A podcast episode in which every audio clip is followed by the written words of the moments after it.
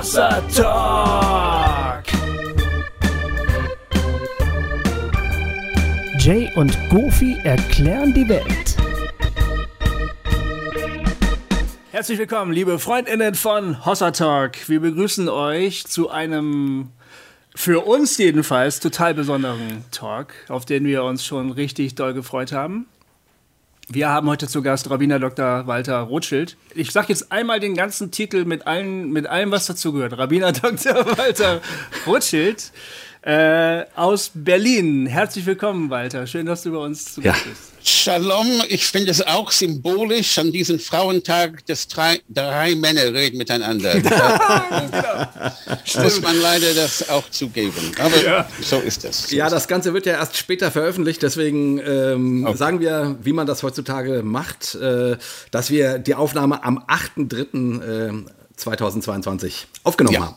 Aber das stimmt schon. Es wird auch, es wurde auch uns beiden äh, immer wieder mal gesagt, es ist schon sehr maskulin, so. Ja. Immer reden zwei Männer und so, aber das ist halt einfach so passiert. Ja.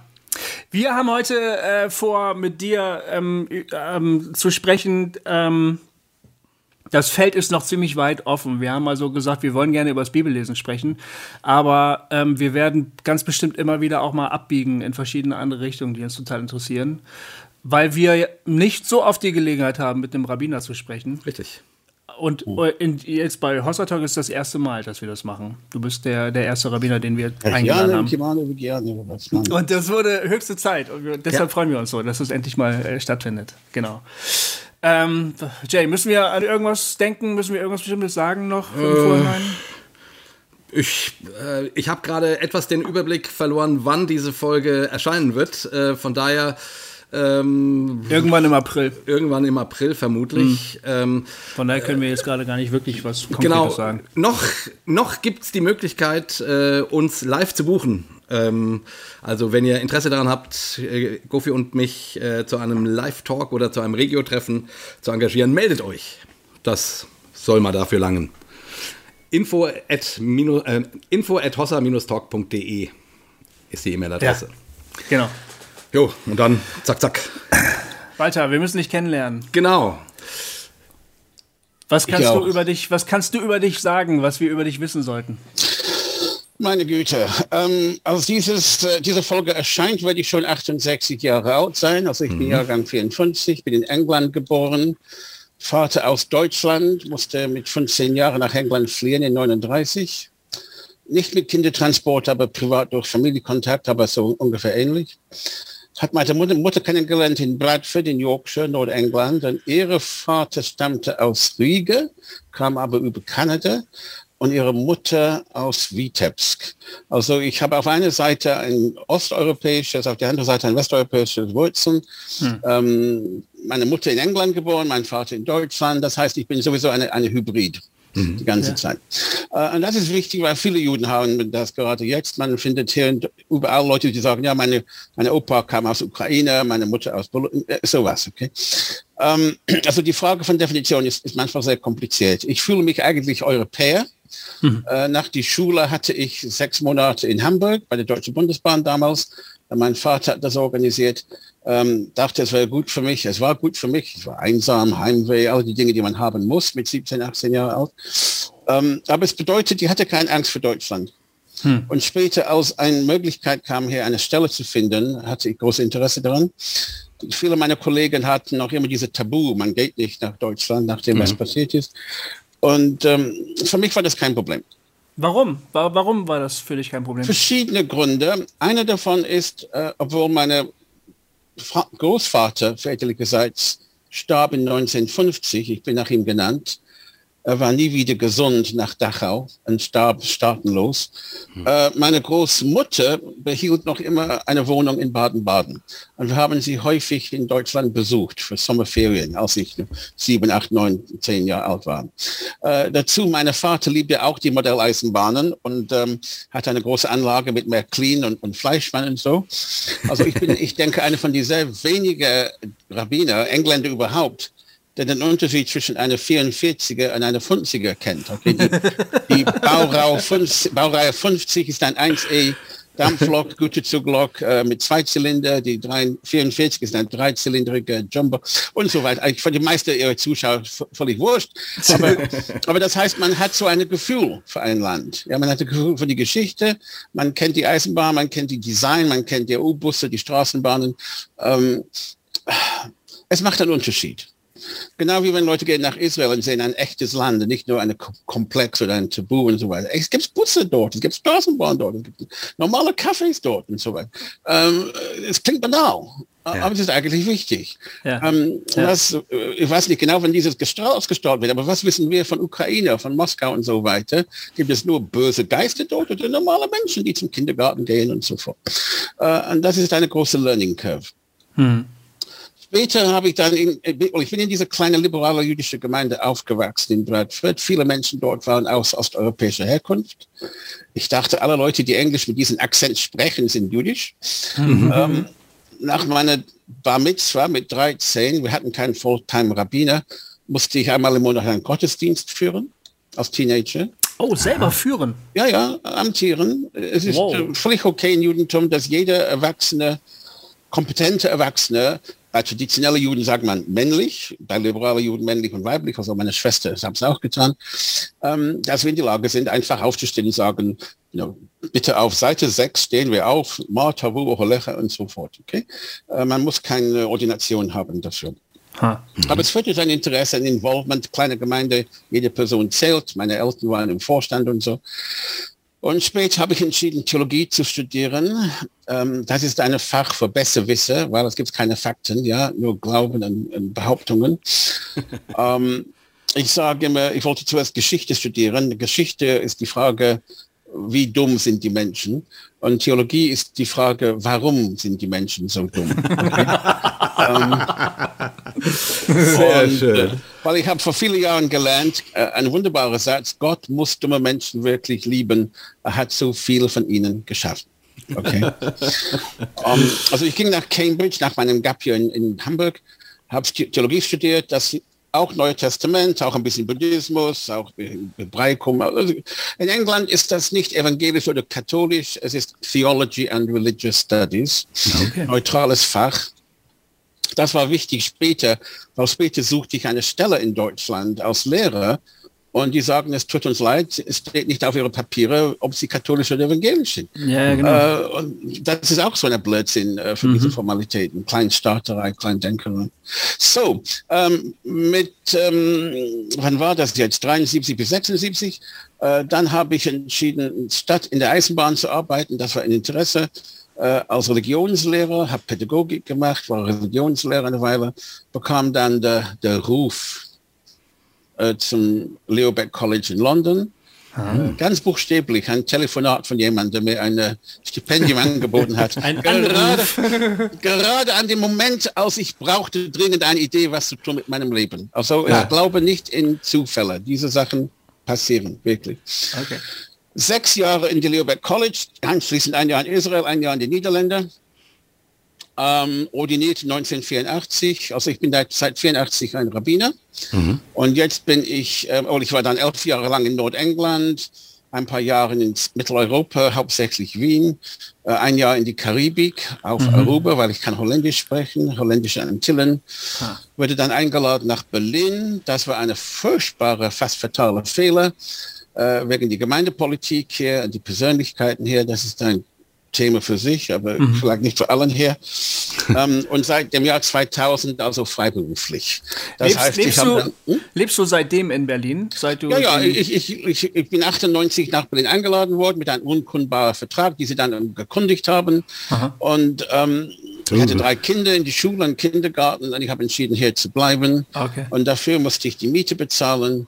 Und das bedeutete, ich nahm dann Teilzeitstellen in München, in Köln, in Freiburg im Breisgau, Halle an der Saale, Wien, ähm, Schleswig-Holstein oder besetztes Dänemark, wie es früher hieß.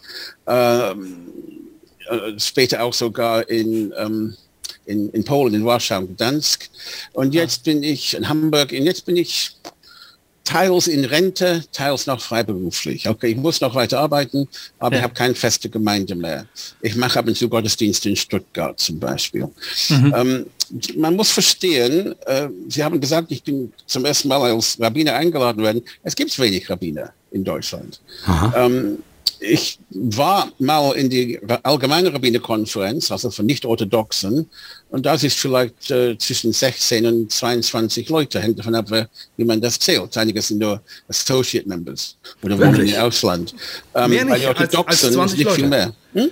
Ähm, mehr nicht als 20 Leute quasi. Also das, ist die, das ist die nicht-orthodoxe, weil die orthodoxe ja. Rabbiner ist es ungefähr das gleiche, vielleicht 30. Es gibt eine, sie haben eine Website, ORD, Orthodoxe Rabbinerkonferenz Deutschland. Mhm. Die allgemeine ist ARK, Allgemeine Rabbinerkonferenz man kann nur www. so und so äh, suchen. Ähm, wenn man schaut auf die Zentralwohlfahrtsstelle, das ist in Frankfurt äh, zu Hause, zwst.statistik, also ja. ich sage www, aber die jüdische Version ist oiwe, oiwe, oiwe. ähm, äh, dann, dann sehen Sie, dass es gibt weniger als 90.000 Juden angemeldet im ganzen Bundesrepublik. Huh. Na, einige sind nicht angemeldet. Völlig okay. Also plus minus 10 Prozent kann man immer spielen mit Statistik. Ähm, aber wir sind trotzdem eine ganz kleine Gruppe. Wirklich hm. kleine Gruppe und schrumpfend. Also die, die ähm, Demografie zeigt, dass die älteren Mitglieder sind viel mehr als die jüngeren Mitglieder. Mhm. Ähm, und das bedeutet die Gelegenheiten, einfach in eine Kleinstadt, in eine Synagoge zu gehen und mit jemandem zu reden. Oder dass ein Rabbiner Zeit hat, als ich Gemeinderabbiner war, Landesrabbiner war für Schleswig-Holstein, hatte ich fünf Synagogen. Kiel, Arnsberg, Pinneberg, Elmshorn. Okay. Ähm, es gibt einen Rabbiner für ganz Mecklenburg-Vorpommern. Ja. Ach, wow. hat, hat Schwerin, äh, Rostock, Wismar zu betreuen äh, und, und, so weiter. Thüringen, es gibt eine für Thüringen mit Jena, ähm, Erfurt und noch irgendwo, habe vergessen jetzt, Nordhausen, denke ich. So, ähm, man kennt sich, ja. ja. Und, äh, ich gehe ab und zu zu einem Pfarrer-Kongress oder ein Treffen von Pfarrer, um zu reden, macht das sehr gern, ein Konvent oder sowas, dann kommen da 30 Pfarrer aus die Gegend. Ja? Kein ist mehr als halbe Stunde Autofahrt weg von diesem Treffpunkt. Ähm, äh, das ist mehr als ganze Rabbinat. Ja. Na, also die Geschichte ist bekannt, die Gründe dafür ist bekannt. Ähm, die Sache mit den neuen Zuwanderer, wobei viele gekommen sind, die überhaupt keinen Ahnung von Judentum haben, mhm. aber werden als Juden bezeichnet. Mhm. Und anderen fühlen sich als jüdisch, aber werden nicht als Juden bezeichnet, weil sie nur einen jüdischen Vater haben. Das macht alles noch komplizierter. Ja. Dass einige Leute konvertieren möchten, aber es gibt keine Gemeinde, in denen sie konvertieren können ist auch ein Problem. Das ist zum erlaubt Konversion. Ich habe das mhm. jahrelang Leute geholfen, unterrichtet, beraten und so weiter. Aber am Endeffekt, wenn du sagst, ähm, ich möchte in dein Fußballteam spielen, ich möchte Fußball lernen, das funktioniert nur, wenn es ein Fußballteam gibt in, in den Dorf. Ja? ja. Ähm, wenn, du, wenn du sagst, äh, es gibt überhaupt keine Fußballmannschaft, aber ich möchte Fußball lernen, damit ich eine gründen kann, das ist ein total anderes äh, Gefühl. Und das mhm. ist so ungefähr die Situation, die wir haben. Mhm. Äh, so, ich bin gern hier, ich danke mir für die Einladung, ähm, aber man kann nicht sagen, ich bin typisch oder es gibt überhaupt eine typische Rabbiner oder eine typische Gemeinde. Okay. wir sind alle unterschiedlich und alle die Gemeinden sind unterschiedlich. Äh, und auch wenn es geht um ihr Wissen über das Judentum, äh, wie, wie streng sie an bestimmte Traditionen halten oder wie egalitär die sind, wie, wie locker sie gehen mit bestimmten äh, Themen und so weiter. Die sind alle unterschiedlich. Ja. Hm. Walter, ähm, bevor wir dann auch noch so ein bisschen ähm, inhaltlich werden, muss ich noch, eine, noch kurz eine persönliche Frage stellen. Meine Mutter, ähm, also wir sind jetzt, äh, ist kein jüdischer Hintergrund, die war aber sehr gut befreundet mit äh, Trude Simonson aus Frankfurt. Mhm. Kennst du Trude Simonson? Die war sehr engagiert in der jüdischen Gemeinde in Frankfurt ähm, so ein ähm, anscheinend nicht. Ähm, ja. Ich dachte jetzt, wenn ihr so eine kleine eingeschworene äh, oder vielleicht ja eben auch nicht eingeschworene Gruppe seid, mhm. äh, ähm, hätte das ja sein können. Ähm, es gibt bestimmte Familien ähm, in Frankfurt, den ich kenne. Ich kenne auch eine Kollegin, die in die Budge Stiftung arbeitet. Das ist ein riesengroßes jüdisches Altersheim. Ja, ja, ja. Es kann sein, er, er kennt Leute. Aber es gibt zum Beispiel die Zentralrat der Juden in Deutschland. Das ist keine große, wunderbare Organisation. Ich nenne es manchmal die Zentralunrat der Juden in Deutschland. Aber sie haben einmal im Jahr einen großen Gemeindetag oder äh, äh, Kongress und so weiter. Man, man trifft Leute dort. Ja. So wie ein bisschen wie ein Kirchentag. Ja. Aber wenn man hat einen Kirchentag, es gab eine in Berlin, kommen dann, you know, 30.000 Leute, ja, so, äh, für eine ganze Woche. Bei, bei den Juden ist das ähm, 800, 1000 oder weniger äh, ja. für einen Tag und das, das genug. Aber, also sowieso nicht mehr durchhalten. So. Ja. Aber sag mal, also zumindest, äh, auch wenn es jetzt zahlenmäßig noch anders aussieht, aber was du jetzt geschildert hast, hat mich trotzdem durchaus an die Entwicklung der christlichen Kirchen in Deutschland erinnert, die ja auch mhm. äh, massiv an, an, an, äh, an Mitgliedern verlieren äh, mhm. und sich, die einen sprechen ja. davon, sich gesund schrumpfen, die anderen sagen, quasi ihre Existenz an den Nagel hängen. Ja. Ähm, klar, es sind ganz, es sind noch andere Zahlen, aber äh, so unterschiedlich sieht das aus unserer Perspektive zumindest auch nicht aus. Also aus ein andere, aber mit einer anderen, äh, wie sagt man, Basis, okay? Ja. Äh, wenn eine Kirche mit äh, 5 Millionen Mitgliedern verliert 5 Prozent, hm. es gibt noch viel mehr Leute.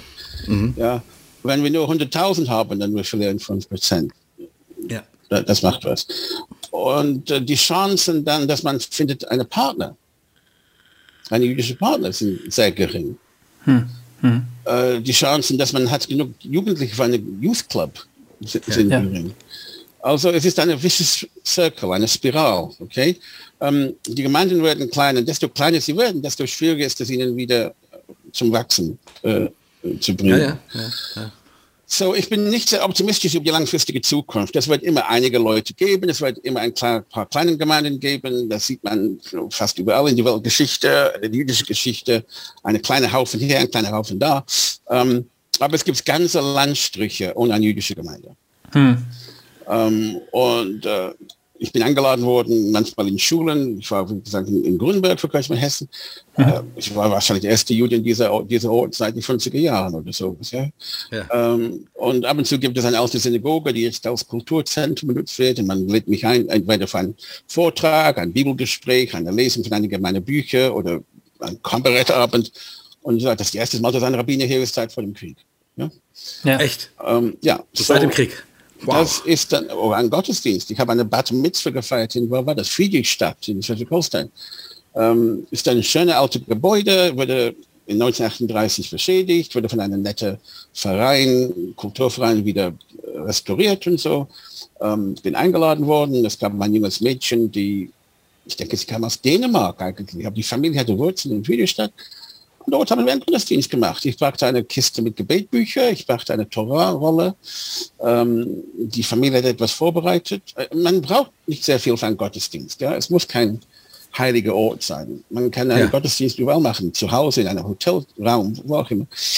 Aber das war die erste jüdische Gottesdienst seit 38. Wahnsinn. Wow, krass. Und sag mal, wenn du, ähm, also die, die, die ähm, das, äh, warte mal, jetzt Jetzt habe ich es vergessen. Ich wollte gerade was, was ah, fragen. Jetzt ist weg. Es ist, es äh, ist noch nicht Witzen. Es ist noch nicht Pfingsten. Sie sollen die Zunge finden. Ja, ja, ja, genau. Die, die sie äh. Doch, aber da kommen wir jetzt dazu. Ähm, jetzt, jetzt fällt mir es ein. Danke für den Tipp mit äh, mit Pfingsten und den Zungen. Ähm, ähm, du bist sehr lustig und du machst auch Kabarett. Äh, darauf wollte ich hinaus. Ähm, äh, weil da haben wir was gemeinsam. Äh, ich, bin, äh, ich bin ebenfalls, äh, ich bin ein christlicher Kabarettist sozusagen. Aha. Und von uns äh, gibt es nicht wahnsinnig viele im Christentum. Wie sieht es im, Juden, im Judentum aus? Habt ihr äh, Humor spielt bei euch, glaube ich, irgendwie eine, eine größere Rolle als, als im Christentum, habe ich manchmal das Gefühl. Ihr seid lebenslustiger.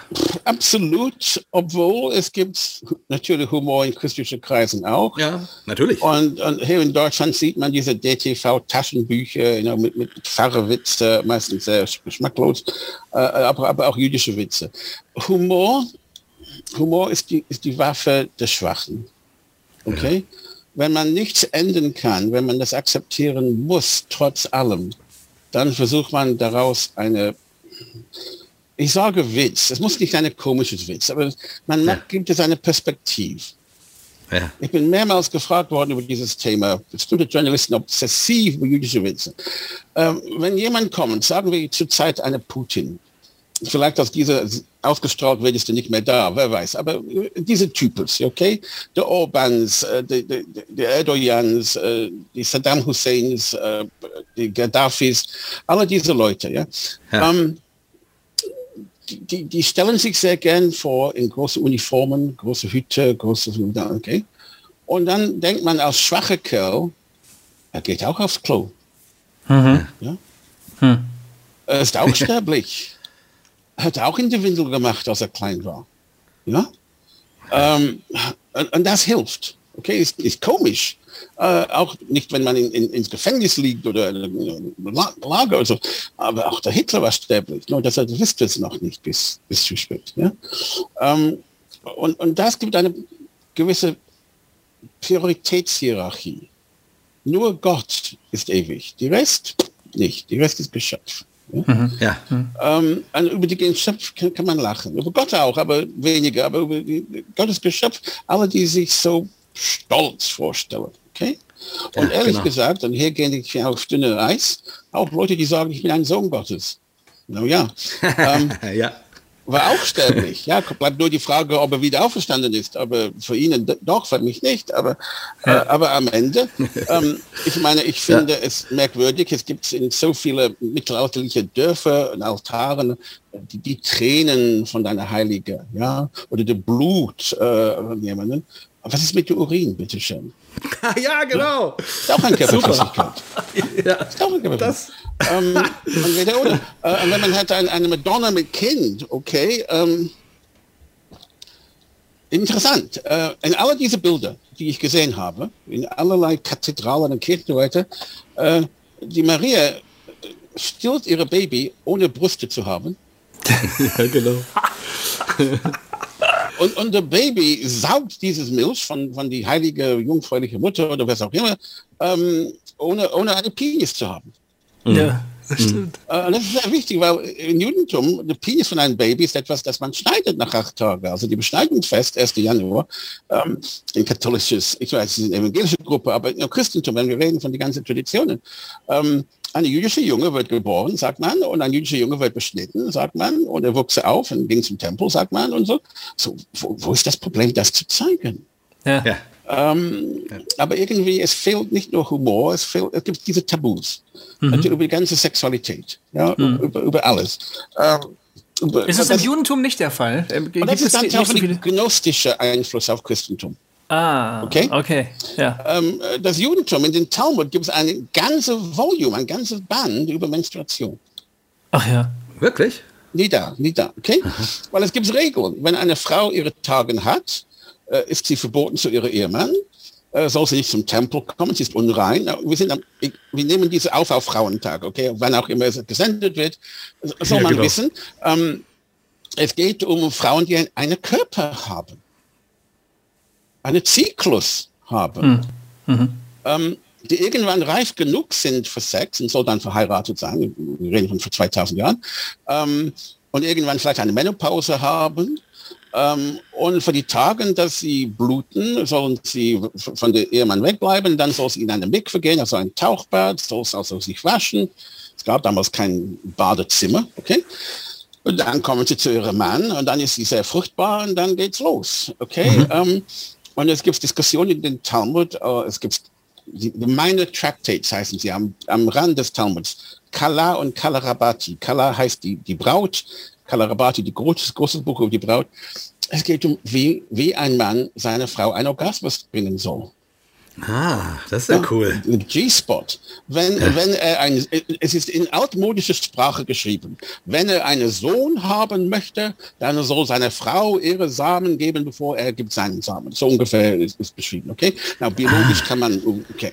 Aber die Idee, dass ein Ehemann und eine Ehefrau Freude haben sollen, genießen sollen, dass beide das Recht haben. Ähm, in einer traditionellen jüdischen Hochzeit, der Mann verspricht seiner Frau alles zu tun, was er kann, zu befriedigen. Ähm, wenn ein Mann seinen Job wechselt und ist nicht so oft zu Hause, oder nimmt einen Job, wo er kommt stinkend nach Hause von äh, Ledergarn oder was auch immer, Gerberei oder so, darf die Frau protestieren und sagen, das ist nicht der Mann, der sie heiratete. Ja? Ja. Also wenn er entscheidet, zu See zu gehen und ist weg für sechs Monate, Moment, das hatte ich nicht für, äh, unterschrieben in meiner Ehevertrag. Mhm. Ähm, ich will nicht zu viel daraus machen. Natürlich gibt es beide Seiten und traditionellen und männliche, äh, patriarchalistische und so weiter. Ähm, aber es ist da. Äh, und in, in dem Neuen Testament, die Frauen sind entweder Huren, wie Magdalene, oder Jungfrauen.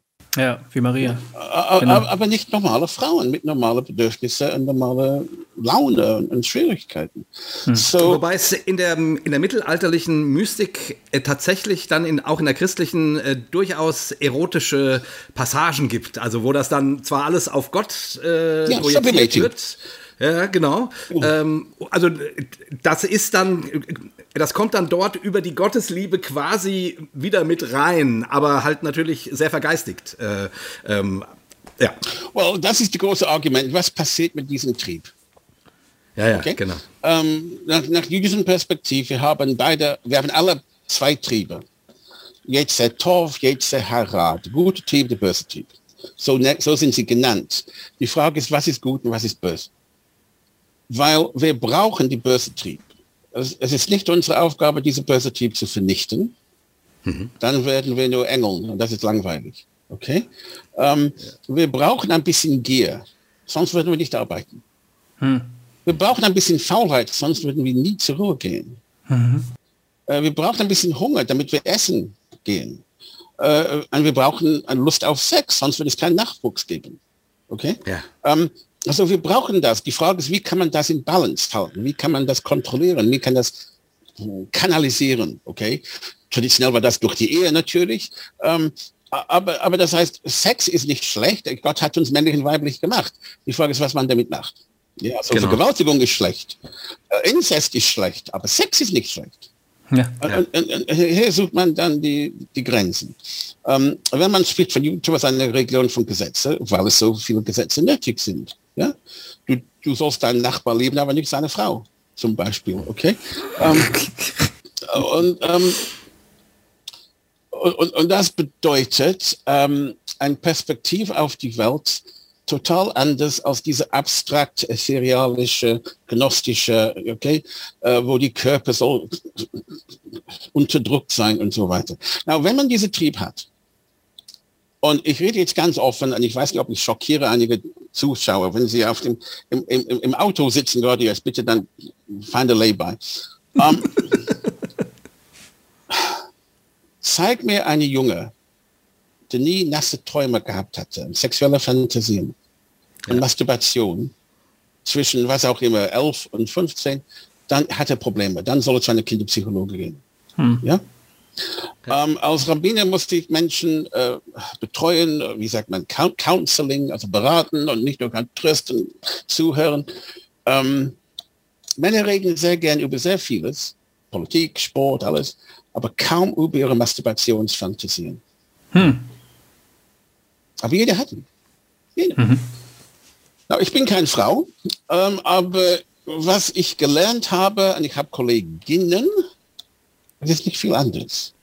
Mhm. Okay? Mhm. Äh, körperlich ein bisschen anders und weniger Flüssigkeiten und so, aber jeder von uns hat diesen Trieb.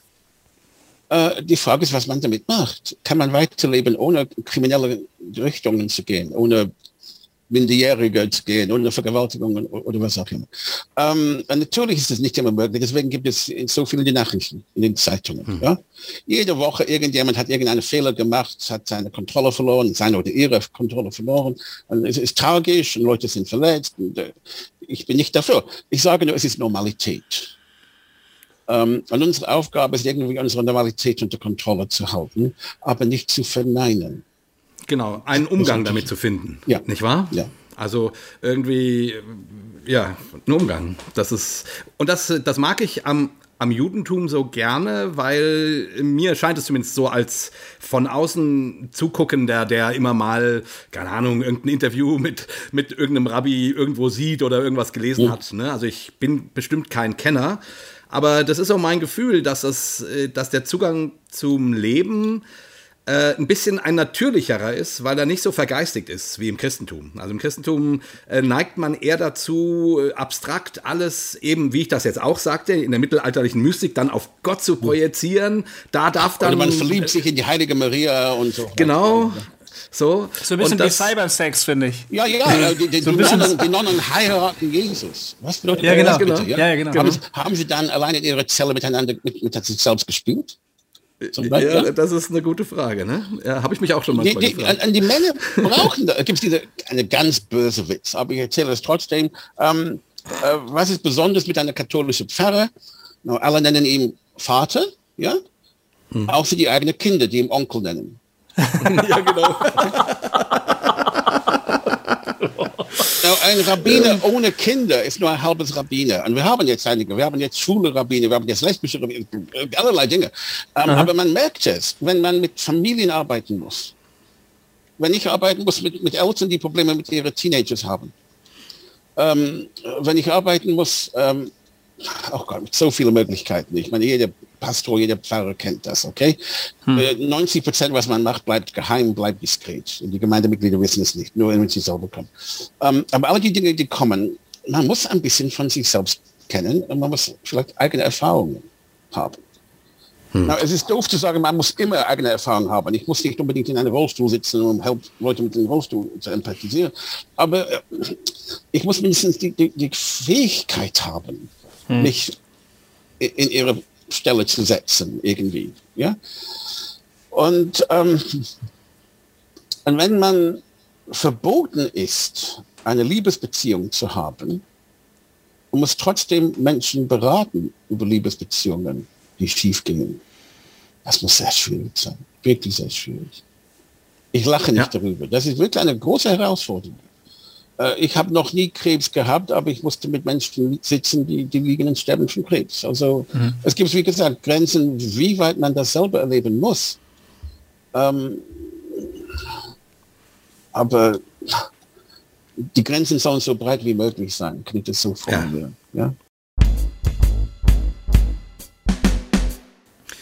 Nochmal kurz zum, zum ähm, Humor. Mhm. Ähm, da fiel mir noch ein, ich, äh, ich finde Humor ist immer auch ähm, eine Form von Demut. Humor äh, macht sozusagen, äh, also äh, wer über Dinge lacht, mhm. ähm, bekennt, dass er sie nicht begriffen hat oder dass er sozusagen sich überraschen lässt von der Pointe eines Witzes. Ne? Das ist ja ähm, der Witz. Also man erzählt eine Geschichte und der Witz dreht plötzlich irgendwas und bringt eine neue Perspektive und alle sagen, oh, what the fuck, ja, mhm. so, ja. Mhm. Und äh, ich finde, Humor äh, drückt irgendwie aus, dass ich, ja, dass ich sage, ich, ich habe es nicht begriffen, sondern ich lasse mich vom Leben, von diesem Witz nun mir eine neue Perspektive anbieten. Von daher ähm, halte ich das sogar für eine theologisch oder geistlich sehr wichtige Fähigkeit. Ähm, lachen zu können oder Witze zu erzählen ähm, oder Spaß zu machen, weil das eben sozusagen die Wirklichkeit weitet.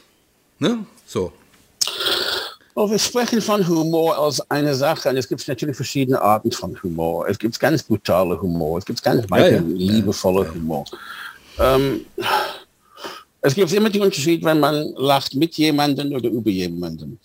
Ja? Äh, also ich finde es schwierig, eine einfache Antwort zu geben. Humor ist eine Reaktion gegenüber Dingen, die man nicht ändern kann. Wenn man ändern könnte, dann würde man was tun.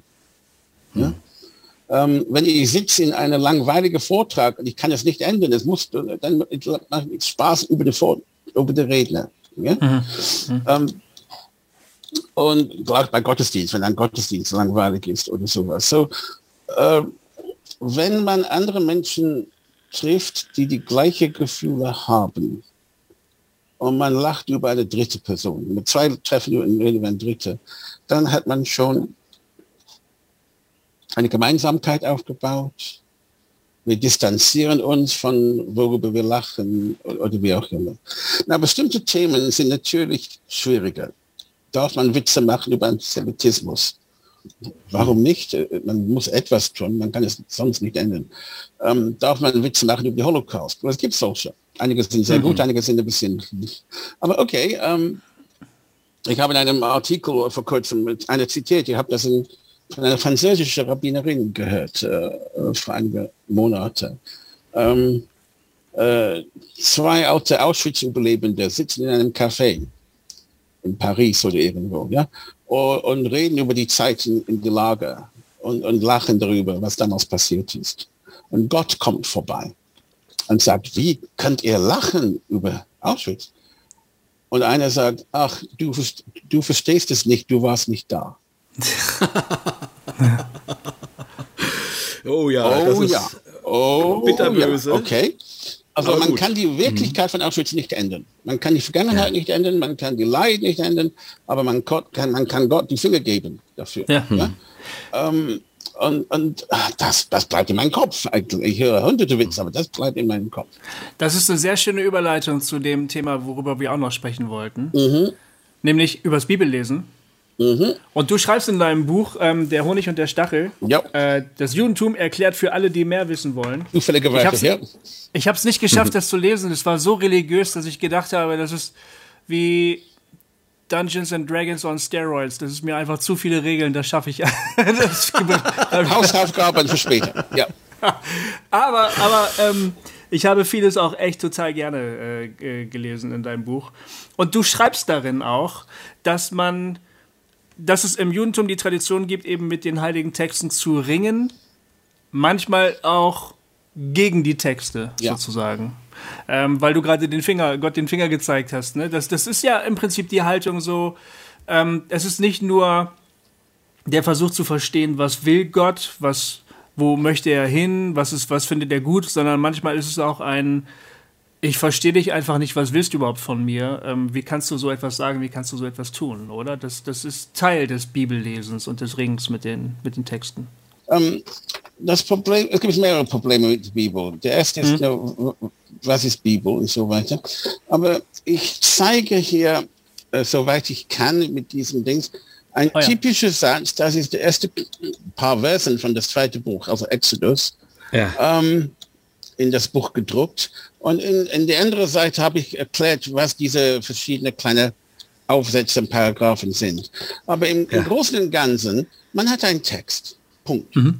Das ist der eigentliche Text. Wo oh, das ist der masoretische Text. Die Masoreten haben im 8. Jahrhundert verschiedene Texte verglichen, um die richtige Text rauszufinden. Weil alles wurde von kopiert. Es gab immer so viele Änderungen. Also sie nahmen, sagt man, traditionelle drei Tora-Rollen, wo zwei hat die gleiche Satz gleiche Wort, dann haben sie sie genommen. Und dann haben sie die Vokale, die kleinen Punkten und einen Strich darunter da hinzugefügt. Ja. nur die Konsonanten allein war nicht immer klar oder, oder hilfreich. Ja. Ja. Äh, eine liegende Legende in Deutsch wird das Gleiche sein, okay? Eine liegende Legende. Oder das heißt schon die, schon die, schon die, die, die, das Setzen der Punkte, der Zeichen war schon eine Form der Interpretation in dem Fall, Absolut. oder? Weil ja. es, es steht, steht auch, wo, wo die, äh, wo die, wo die Komma ist, wo die Full Stop ist, wo die Fragezeichen aha. ist. Ja? Aha, aha. Wir haben kein Fragezeichen oder Aufrufzeichen in Hebräisch, aber mindestens kann man sehen, wie, wie, wie man unten und oben geht. Hm. Ähm, ich benutze häufig, wenn ich in Schulen gehe, äh, einfach die Buchstaben M und S. Äh, und ich frage die Schüler, Schülerinnen, ob sie, wie viele Wörter sie auch daraus machen können. Okay, gibt es nur zwei Regeln. Die müssen in die gleiche Reihenfolge bleiben. Zuerst die M, dann die S. Ähm, ja. Und Sie können auch heutzutage in Deutschland Buchstaben verdoppeln oder aus S ein SZ machen. Okay? Mhm. Ähm, und dann, äh, man kann bis zu, ich denke 32 war bisher meine, meine äh, Rekord. 32 Wörter. Aber stellen Sie sich vor, es steht in deiner Bibel, okay? Ja. Du darfst kein MS essen. ja. Ist das Maus? Ja. Ist das Mais? Ja. Ist das Ameise? Okay, die gleiche, zwei Konsonanten, verschiedene Vokalen. Okay? Und das ist ein Beispiel. Beispiel. Ähm, und dann gibt es hier eine, eine Übersetzung in Aramäisch. Das ist sehr wichtig, wenn man denkt, wie viele christliche Gelehrte wurden verbrannt, weil sie wollten die Bibel übersetzen. Mhm. Bei ja. uns war es immer wichtig, die Übersetzung zu haben. Heutzutage mhm. sprechen sehr wenig Leute Aramäisch, aber damals war das Umgangssprache, Landessprache. Hebräisch wurde nur für heilige Zwecken benutzt. Und dann hat man bestimmte Kommentare von Rashi, von Ramban, von Ibn Ezra, verschiedene Rabbiner. Ich werde hier nicht alles erzählen, man kann es auf dem Internet finden. Aber ähm, alle Rabbiner haben dann ihre eigene Meinung dazu gehabt. Und Rabbiner A sagt, ich denke, das bedeutet so und so. Und Rabbiner B sagt, nein, ich denke, Rabbiner A hat das falsch verstanden. Und Rabbiner C sagt, Rabbiner B ist ein voll Idiot, weil er hat nicht verstanden, was Rabbiner A sagen wollte. Genau, da steht alles aber im selben heiligen Buch. Da steht alles auf Absolut. derselben Seite. Jeder ja. darf seine Meinung äußern. Natürlich, natürlich, einige Leute werden dann berühmter, weil sie klüger waren oder, oder hatte eigene Akademien und so. Wir haben keine Ahnung, wie viele Millionen, oder besser gesagt, tausende Rabbiner haben ihre eigenen Kommentare geschrieben. Es gibt Bücher, davon, Regale davon. Aber eine sogenannte Mikrat Gedolot, eine große Schrift, hat dann alle diese verschiedenen Meinungen. Und nicht nur das, ähm, auf die nächste Seite gibt es noch mehr. Okay? Wow. Ähm, also stellen Sie sich vor, dass man hat eine Kopie von dem Neuen Testament, äh, in dem es gibt die Evangelium in Griechisch und dann Vulgate in Lateinisch äh, und dann Luther dabei in Deutsch ähm, und dann Kommentaren von Zwingli und Calvin und von moderne Leute und von ähm, äh, naja, ähm, weiß ich nicht, verschiedene fünfte Jahrhunderte, äh, oder Akin, Thomas Akin und so weiter. Und alle ja. haben ihre eigene Meinung auf die gleiche mhm. Seite. Okay? Mhm. Ähm, now, dann gibt es kein einziges Dogma. Dann gibt es eine Herausforderung, diesen Satz zu verstehen nach meiner Kenntnis. Ja. Und wenn man sagt, damals dachten sie, die Welt war eine Scheibe, aber jetzt wissen wir besser, dann schreiben einen Kommentar und sagt, damals schrieb Rashi so und so, aber jetzt verstehen wir besser. Wir verstehen hm. besser, wie der Herz pumpt, Blut rum, Wir verstehen besser, äh, wie das Gehirn funktioniert. Wir verstehen besser über verschiedene Dinge. Impfung, wer weiß was, Krankheiten kämpfen. Ähm, und und äh, sie haben aus ihrer eigenen Jahrhundert geschrieben und es war damals richtig. Und es war damals, kann man sagen, autoritativ, obwohl es gibt keine große Autorität, aber ach, Raschen. Also man, man liest also nie eine Bibel ohne einen Kommentar. Eine mhm. große Frage ist nur, welche Kommentare. Es gibt fundamentalistische Kommentare, ui, ui, ui, Gott will das und das haben. Und es gibt sehr feministische Kommentare. Ja, wenn es steht hier, die Kinder Israels, es bedeutet auch die Töchter, nicht nur die Söhne und so. Ähm, es gibt alle diese Möglichkeiten. Einige sind besser als andere, einige sind ehrlich gesagt ein bisschen blöd. Äh, ich muss nicht diesen benutzen. Mhm. Ähm, ich habe in der letzten Zeit meine Bibliothek ein bisschen ausgemistet und viele Dinge weggegeben, die ich einfach nicht mehr für, für relevant finde. Ja. ja? Und einige dieser Kommentaren, Kommentatoren, die gingen von Spanien nach England, nach Nordafrika, dann nach, nach Israel, also Heilige Land, Palästina. Äh, einige waren aus Osteuropa. Unsere Hauptgesetzesbuch die Shulchan Aruch. Das, wurde ein, das war ein Buch geschrieben in Sfat in, in Israel von einem sephardischen Rabbiner, Josef Karo, 15. und 16. Jahrhundert. Und ähm, das heißt die gedeckte Tisch. Weil statt dass man in hunderte verschiedene Gesetzesbücher schauen soll, ist alles auf einem Blatt.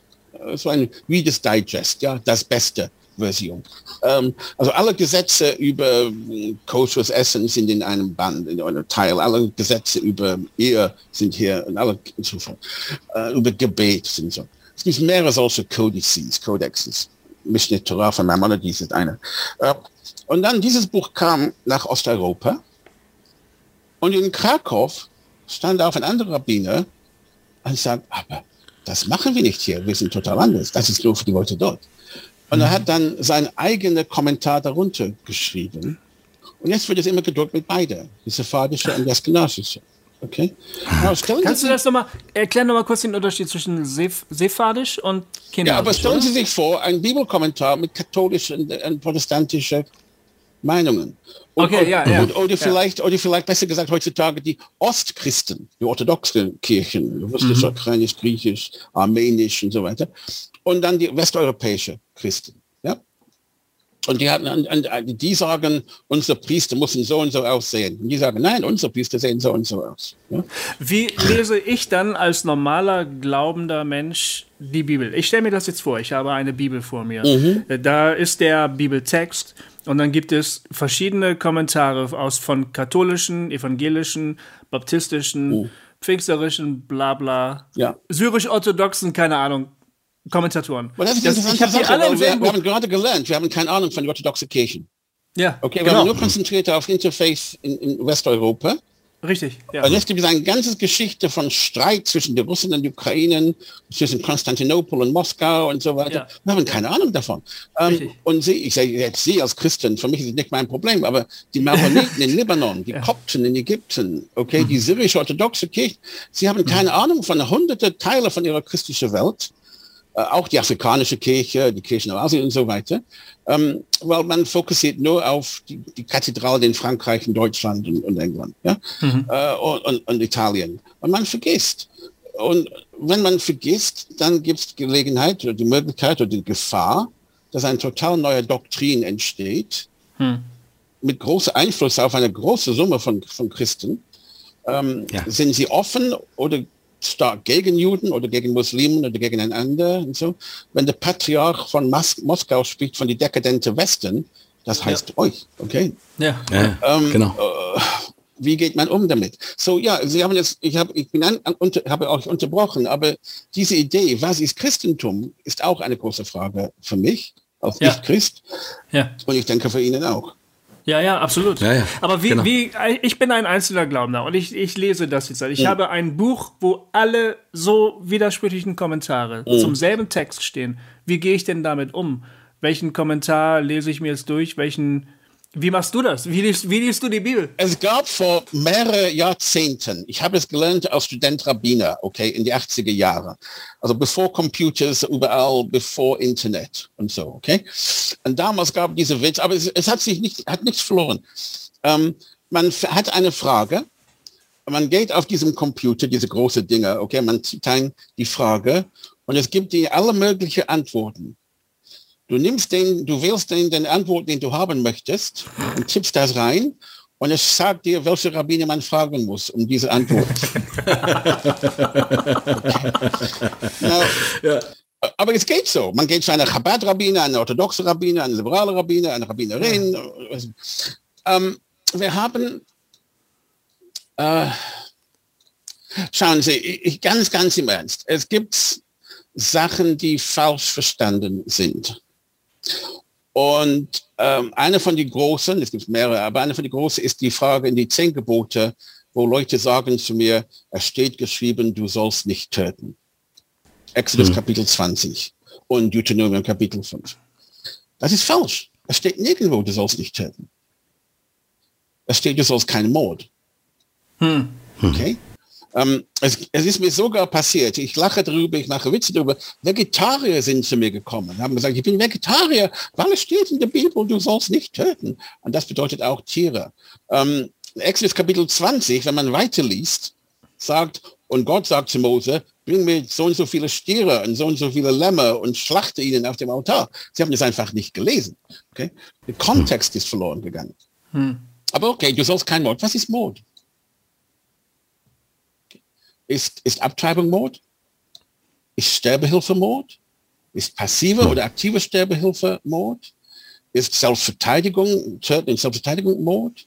Hm. Ist die Todesurteil, Hinrichtung Mord? Ist Krieg Mord? Defensives Krieg oder offensives Krieg?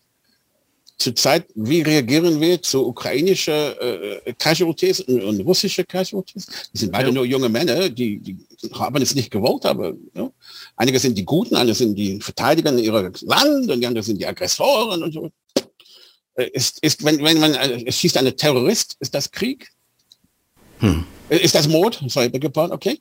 Äh, wir finden dieses Problem häufig in, im Nahen Osten. Ja, man sagt, das ist nur ein Kind. Aber ein Kind, haben wir gelernt in der Bibel, David kann eine Goliath töten. Okay, also hm. ein Junge mit einem Steinwerfer ist, ist ein ganz gefährlicher äh, Waffe. Darf man immer schießen oder muss man warten, bis es zu spät ist? Mhm. Oder wenn jemand eine, eine Bombengürtel trägt, darf man immer schießen oder soll man warten, bis er selber da auf die... Ja, es solche Fragen. Und diese sind moralische Fragen, politische Fragen, sehr oft missverstanden. Äh, Christen besonders im Nahen Osten, no, es soll Frieden geben. Es gab nie Frieden im Nahen Osten, nie. Schauen Sie die mhm. Bibel an, es war nie Frieden. Es gab ab und zu ein bisschen Ruhe. Waffenstillstand, ja, nur so. Ähm, also wenn es steht, du sollst kein Mord, gibt es dann plötzlich 20 verschiedene Interpretationen, wie das zu verstehen hm. ist. Ja. Hm. Inwieweit entscheide ich für mich, dass ich erlaube mich, Sterbehilfe. Hm. Ich erlaube mich Abtreibung, weil im Judentum das Baby ist, Fetus ist noch nicht ein Mensch. Es ist ein potenzieller Mensch, hm. aber in, in, Spe, aber noch nicht vollständig mit Rechte. Das macht einen mhm. riesen Unterschied zwischen Katholizismus und, und, und Judentum. Okay? Ja. Ähm, in, in, in Katholizismus, in dem Moment, dass die Sperme trifft die Ei, ist das ein Mensch, bei uns noch nicht. Und das heißt zum Beispiel eine Fehlgeburt äh, oder eine, eine äh, fehlerhafte Fetus, das abgetrieben werden muss, ähm, oder eine Stillbirth, braucht nicht die gleiche Ritual wie ein vollständiger. Ah, Beerdigung. okay. Ja? Da reagiert die Religion also anders darauf. Das Kind hat keinen Namen. okay. Oh, in, in einer Zeit, wo Frauen würden vielleicht 20 Mal schwanger, nur 10 Kinder haben gelebt. Ja. Man, man hm. brauchte eine, eine pragmatische Umgang mit diesen Sachen. Okay, wenn man mhm. die volle Trauer macht, ein ganzes Jahr trauern, das wäre ja unmöglich gewesen. Ja. So. Aber das ist natürlich heute, wo Menschen dann, dann nur zwei Kinder kriegen unter Umständen, eine andere Frage, die die Eltern, die ein Kind oh, ver verlieren. Und wenn man moderne Technologie hat, wenn man mit einem Ultraschall sehen kann, ob die Fetus malformiert ist, äh, oder ja. wenn man auch eine Früh Frühgeburt äh, in eine kleine geheizte Dings äh, äh noch am Leben halten kann, eine ja, Frühchen. Ähm, oder wenn ein Kind geboren ist mit nur einem Lunge, aber man kann es trotzdem retten. Ja, also es gibt, Technologie hat viele Sachen geändert, aber die Grundfragen ja. bleiben. Was hm, ist ein ja. echtes menschliches Leben, ein menschenwertes Leben? Ja? Mhm. Wenn man weiß im Voraus, das Kind hat Down-Syndrom oder irgendetwas, ja? ist es fair, das Kind zur Welt zu bringen? Früher hatte man nicht diese Möglichkeit, es würde so damals fand man auch manchmal pragmatische Lösungen. Okay, die Hebamme wird das ganz ruhig zu einer Seite stellen und sagen, es tut mir leid, es war tot geboren oder so. Ähm, die Geschichte ist voll mit. Äh, okay, aber die, die, was ich meine ist, wir leben in die echte Welt. Okay, in die echte Welt, Menschen werden geboren mit einem großen Kopf. Das ist gefährlich für die Geburt knallt. Das ist gefährlich für die Mutter. Viele Mutter sind beim Geburt oder kurz danach gestorben. Haben, wir sehen das mit, mit Rachel auf, die, auf dem Weg nach Bethlehem. Ja? Mhm. Ähm, auch wenn man in, die, in, den Kontext schaut. In einem Kapitel vorher ist Devora, die Hebamme, gestorben, wird begraben, Alon Bakut. Äh, dann die, die hochschwangere Rachel macht sich weiter auf den Weg. Ihre Zeit kommt. Äh, sie versucht, das Kind äh, zu gebären. Ein neuer, unerfahrener Hebamme kommt und hilft und sagt, es ist eine Junge, aber es ist noch nicht geboren. Was bedeutet das? Stoßgeburt. Ah. Ja? Die Schüsse, die, Was die, die Stoß, sind raus. Ja, aber, aber, aber der Kopf ist noch fest in, in, in, in die Mutter. Ah ja, ja. Ähm, so. Sie verliert Kraft, sie verliert Blut. Sie sagt, oh. Äh, äh, Jakob kommt mit seiner rechten Hand, nimmt es raus. Er ist ein Hirt, hat Erfahrung mit Schafe und Lämmer. Okay? Mhm. Er sagt, das ist Benjamin, Sohn meiner rechten Hand. Ah, okay.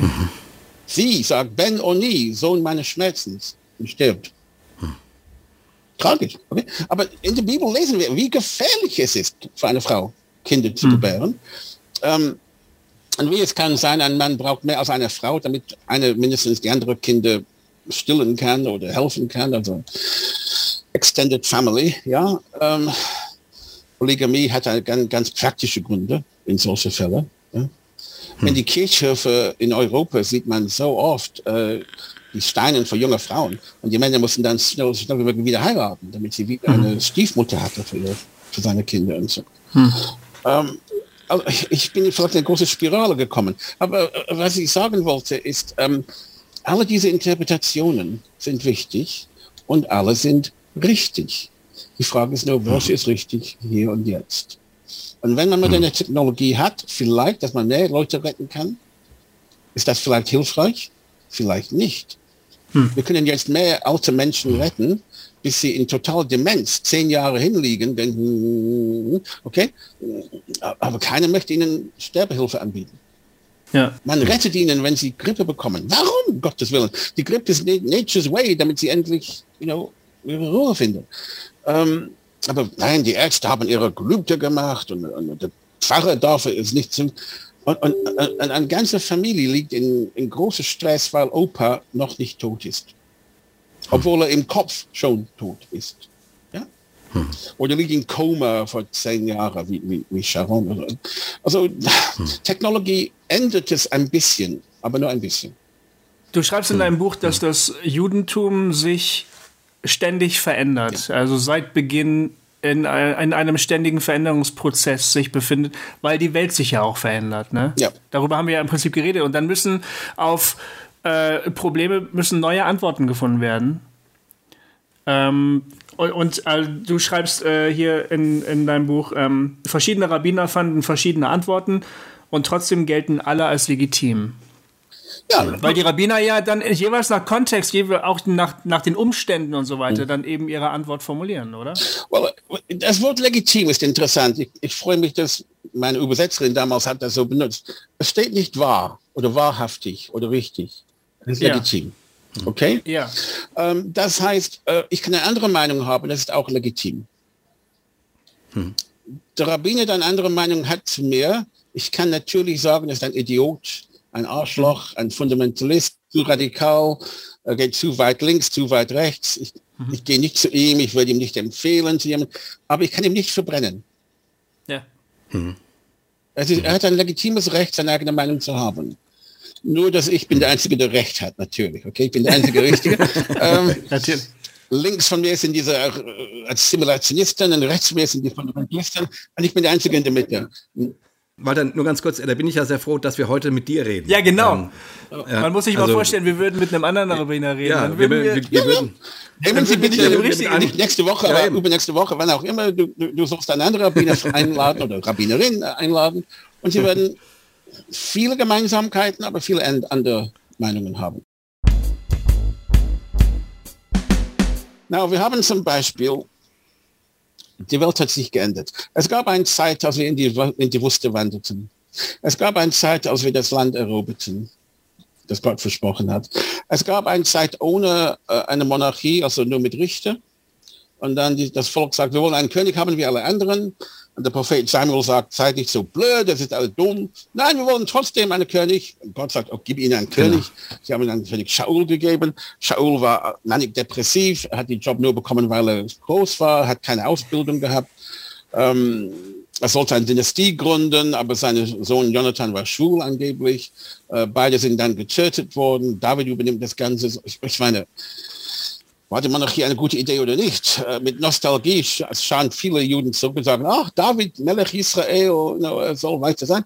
Äh, die Davids Haus, deswegen ist das so wichtig in den Evangelien, dass er kommt aus Davids Haus und so bla.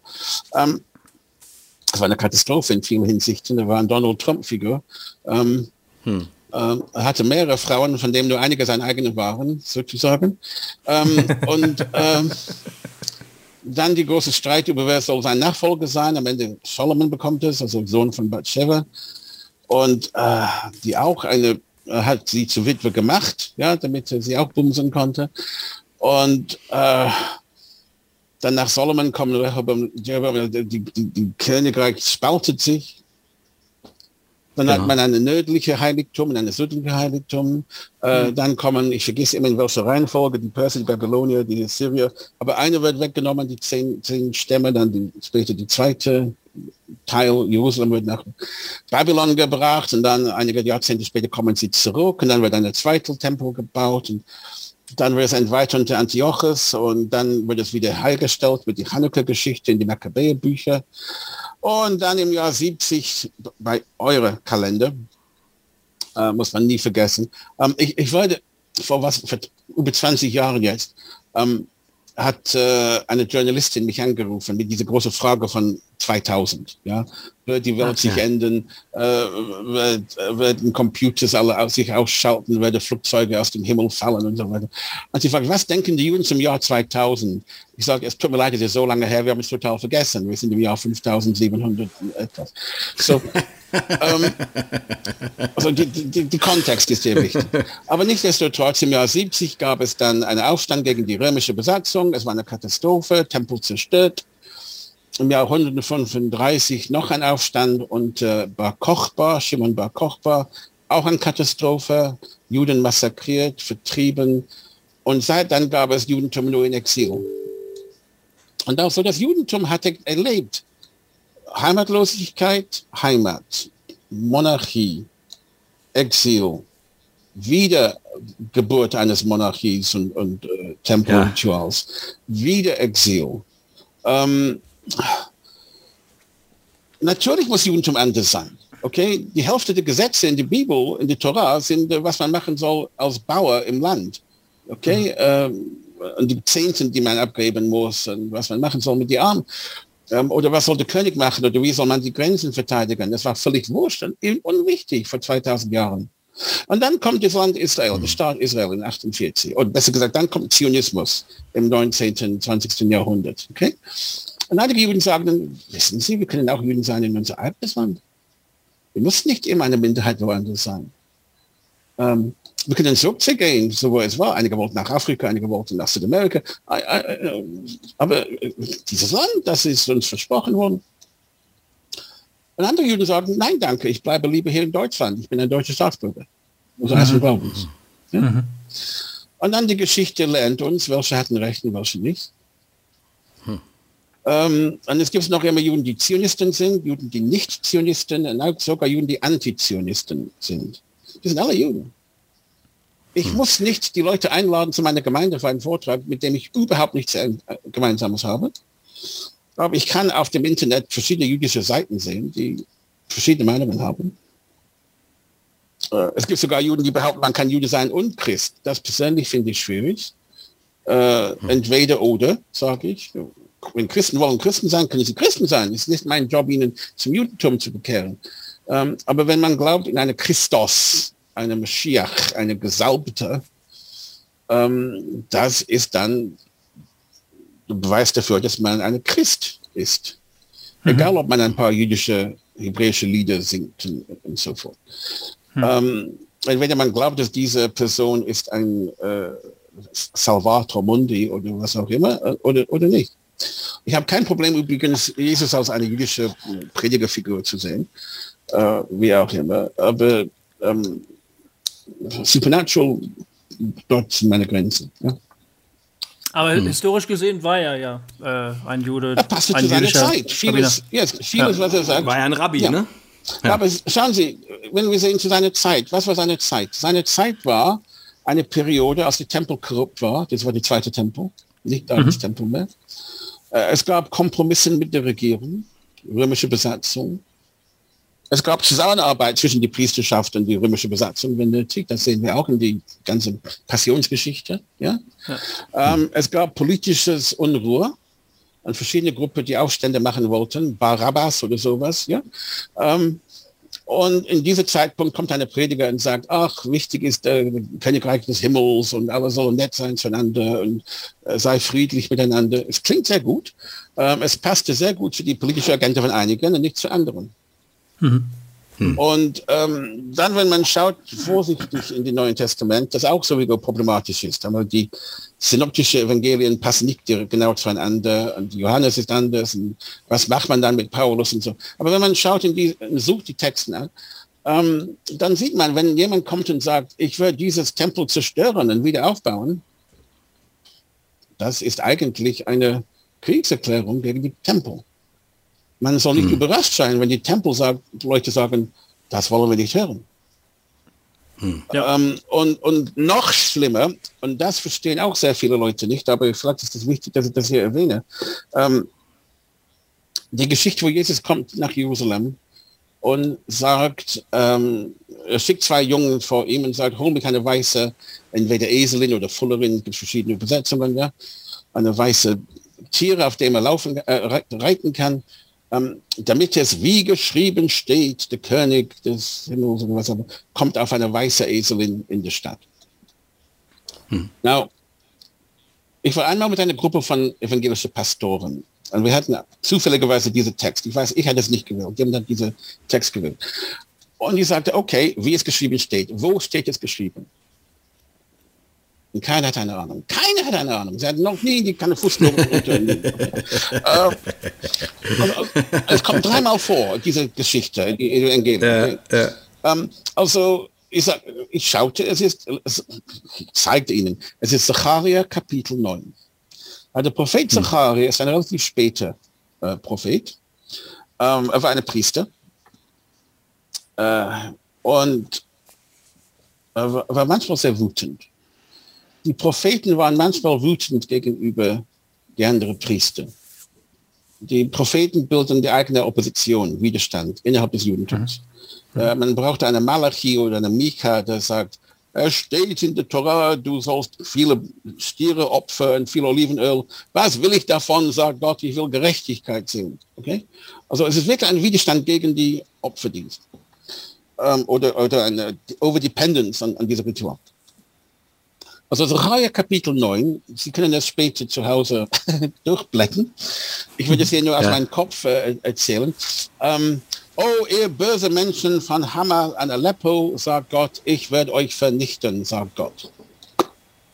Oh, ihr böse Menschen von Tyr und Sidon, sie bauen Riesentürme auf, ähm, sie bauen so große, ich werde euch vernichten, sagt Gott.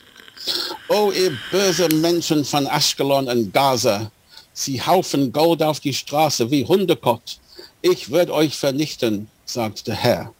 Und dann wird der König des Friedens auf eine weiße Eselin nach Jerusalem kommen. Okay? Ja. So, nachdem, die, nachdem all das passiert ist. So, dann, dann stellt sich die Frage an diese Pfarrer, okay, der ganze Kreis in einer evangelischen Akademie. Also das heißt, zuerst muss man Syrien, Libanon und die Gazastreife zerstören. Und nur dann kommt Frieden in Jerusalem. Ist das richtig? Stille.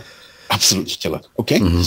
Aber das ist immer die Gefahr, wenn man nimmt einen Teil des Texts außer Kontext. Text Aber das war jetzt ja nicht die Idee der Pfarrer äh, oder der evangelischen Kirche, sondern das wäre die Idee von dem Matthäus oder wer auch immer das Evangelium geschrieben Nein, hat. Nein, das, es tut mir leid, wenn, wenn Sie das glauben, Okay? Hm? Ich meine, ich habe ein neues Testament, ich habe nur aus Interesse, nicht weil es mein heiliger Text ist. Mhm. Ähm, was Jesus, wenn das richtig berichtet wird, ich war nicht mhm. dabei.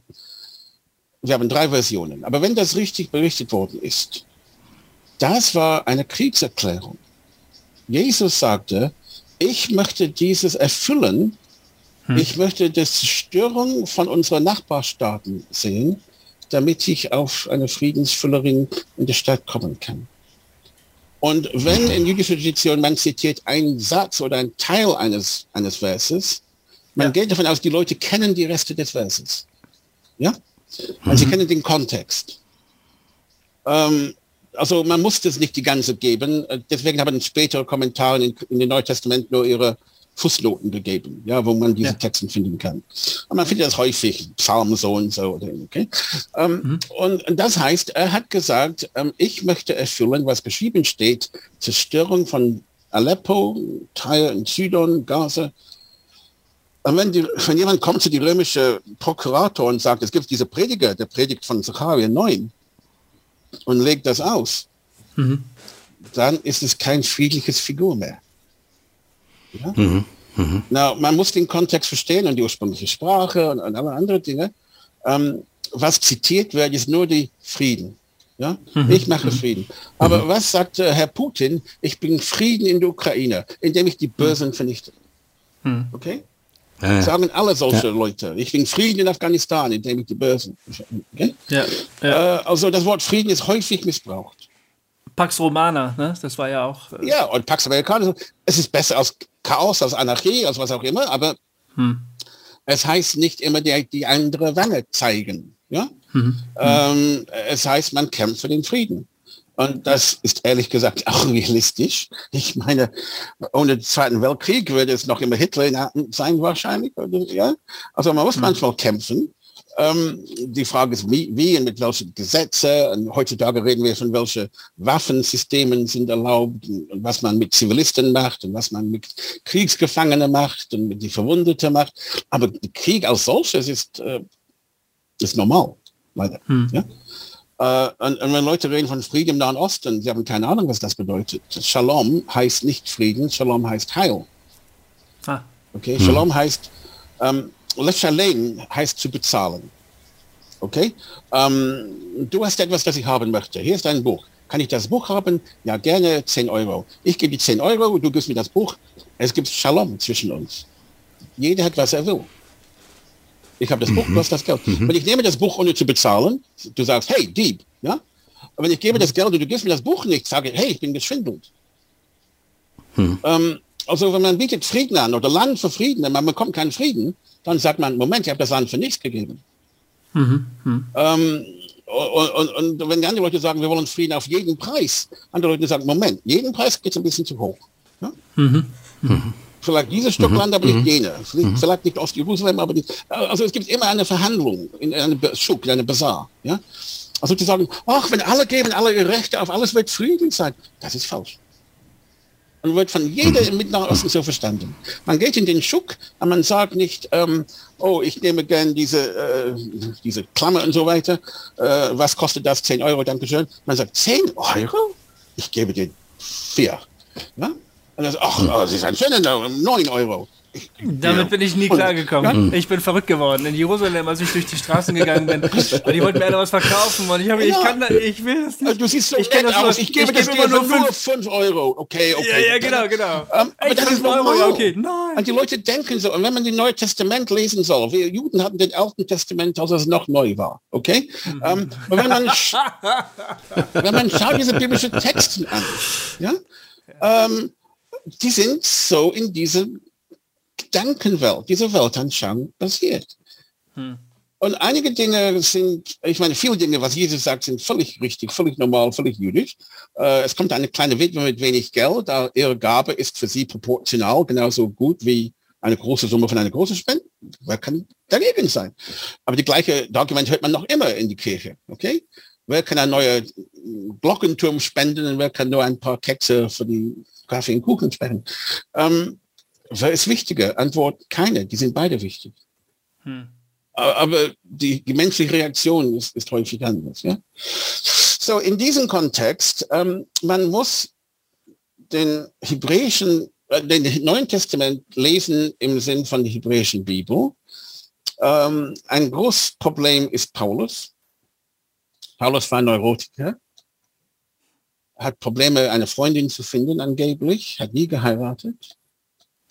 Okay. Vielleicht, weil er so klein war. Wer weiß. Er behauptete, er hat mit Gammelger studiert. Keiner weiß das genau. Wir haben nicht seine, seine Urkunde gesehen. Ja. Ähm, aber er ging zu den Juden und sagt, äh, hey, es gibt einen Gott. Und die sagen, das wissen wir, danke schön. Ja. Und aber liebt euch, ja, das wissen wir schon. Ja. Aber er hat Gebote für euch, das, haben, das Buch haben wir schon. Das war sehr frustrierend. Ähm, und dann fanden Nichtjuden, die Interesse in Monotheismus hatten, die saßen hinten in der Synagoge. Ja?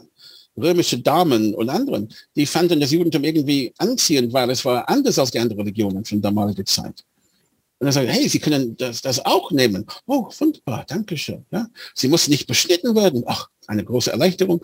Äh, Sie, Sie dürfen auch weiter essen, was Sie schon essen. Wunderbar, okay.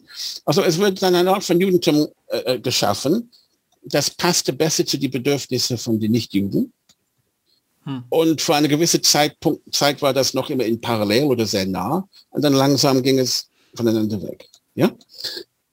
Ähm, nach den ersten Kirchenkonzilien, in Homousien, Homousien ist Transubstantiation und Konsubstantiation und die Änderung von den Heiligen Tag auf Sonntag und alle diese Dinge, das, dann, das macht es dann so endgültig äh, weg voneinander. Mhm, mh. Aber vorher, äh, die Dinge, die, die, die Jesus sagte oder die Paulus auch viele von diesen Sachen sind völlig innerhalb jüdischer Tradition. Ja. Und, und, wir sehen das, denken Sie zum Beispiel, wenn die Pharisäer fragen, gibt es ähm, Ehe nach dem Tod. Okay, Eine Frau ist mehrmals geheiratet, äh, sie stirbt. Mit welchem Ehemann ist sie dann zusammen, jenseits? Sie, hoffentlich kennen Sie seine Antwort. Ja? Seine Antwort ist sei ja. nicht so blöd, jenseits gibt es keine Ehe mehr. Okay? Genau. Äh, und deswegen genau. sagen Sie, bist du tot und scheitert. Ja. Das heißt, ja. nach dem Tod ist die Witwe oder der Witwer frei, wieder zu heiraten. Das endet die Ehevertrag.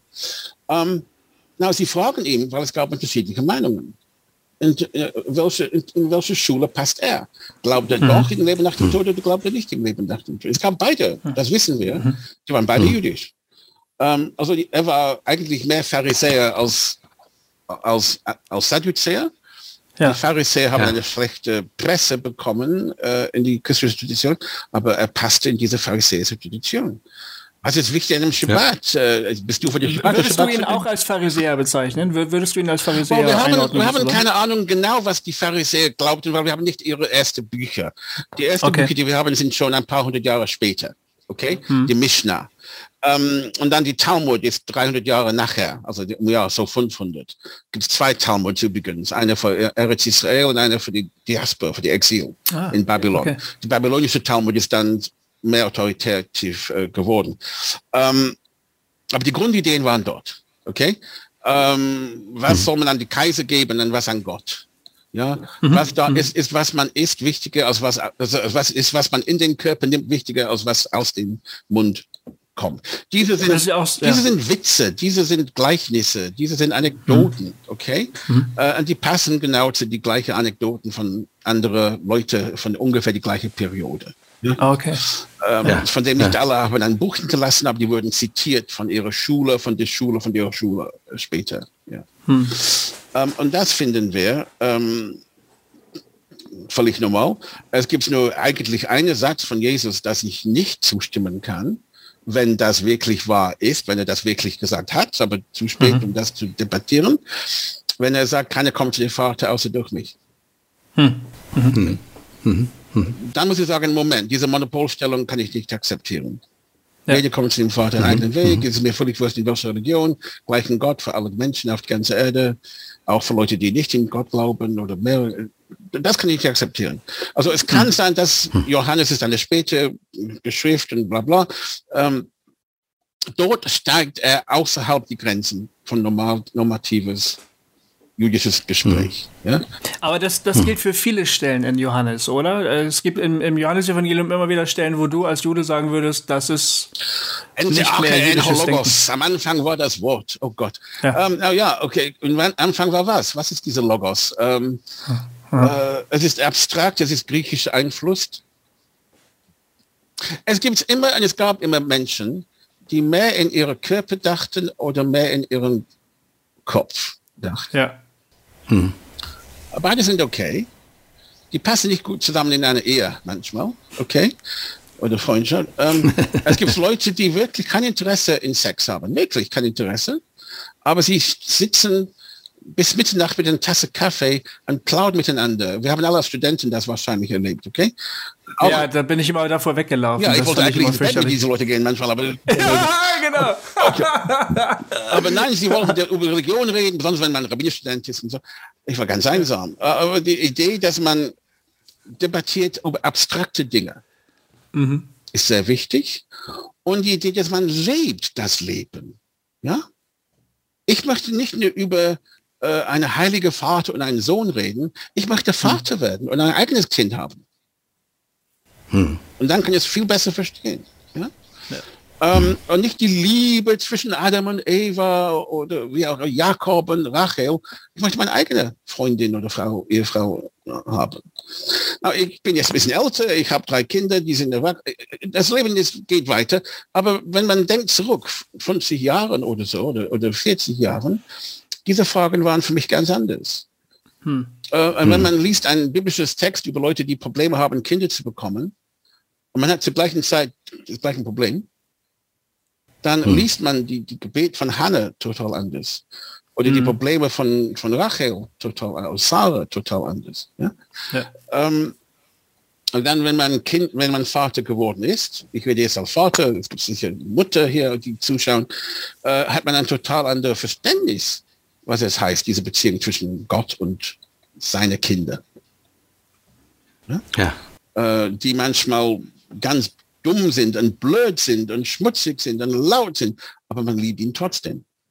Aber Walter, ich, ich habe jetzt nochmal eine Frage, ne? weil du hast das jetzt sehr schön deutlich gemacht, ne? Äh, wie ich sag mal, wie pluralistisch der, das Judentum mit den, mit den Schriften umgeht und mit den Kommentaren zu den Schriften und, äh, und eben, und hast das jetzt auch schön äh, deutlich gemacht, an wie Juden quasi dann das Neue Test Testament mhm. lesen und sagen, ja, das, das passt gut zu uns und das passt hm, weniger oder hier hat er eigentlich vielleicht das und das gemeint oder so.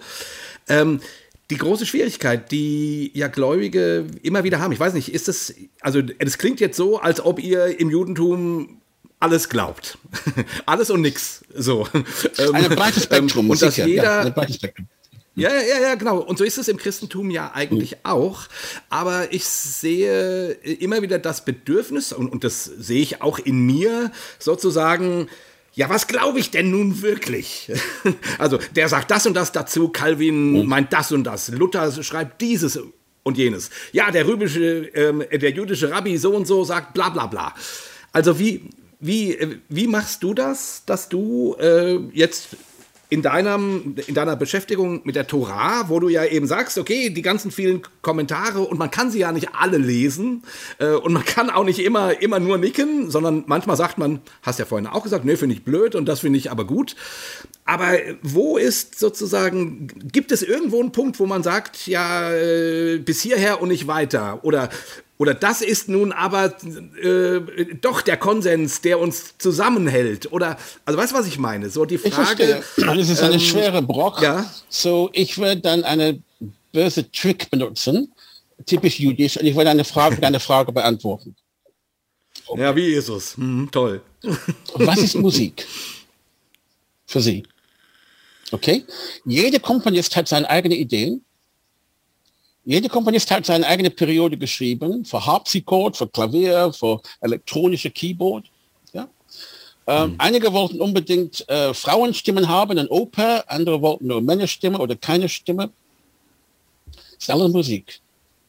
Und wenn ich sage, wenn ich frage, was möchtest du am liebsten, also Schubert oder, oder John Lennon, okay, ähm, mhm. Wie weit, wie radikal kann es sein, Schönberg, Zwölfton und so, äh, wo sind die Grenzen, bevor Sie sagen, das ist nicht mein Geschmack oder das ist eigentlich überhaupt nicht mehr Musik?